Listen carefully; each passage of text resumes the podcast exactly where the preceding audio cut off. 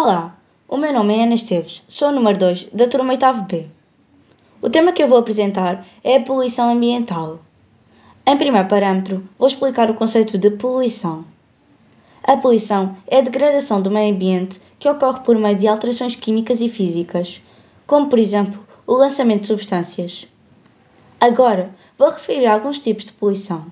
Número 1. Poluição atmosférica. Número 2. Poluição do solo. Número 3. Poluição sonora, entre muitos outros. Como podemos observar, existem várias consequências para o meio ambiente. Uma das principais são os problemas patológicos, a destruição ambiental e as alterações climáticas. No meu ponto de vista, devemos preservar o nosso planeta e, para que isso aconteça, podemos praticar algumas atividades, como por exemplo, reciclar e reutilizar, preservar as florestas, tentar proibir a libertação de dióxido de carbono para a atmosfera e cuidar das árvores e de todos os outros seres vivos, pois as plantas têm um papel essencial, pois realizam fotossíntese, ou seja, a libertação de oxigênio.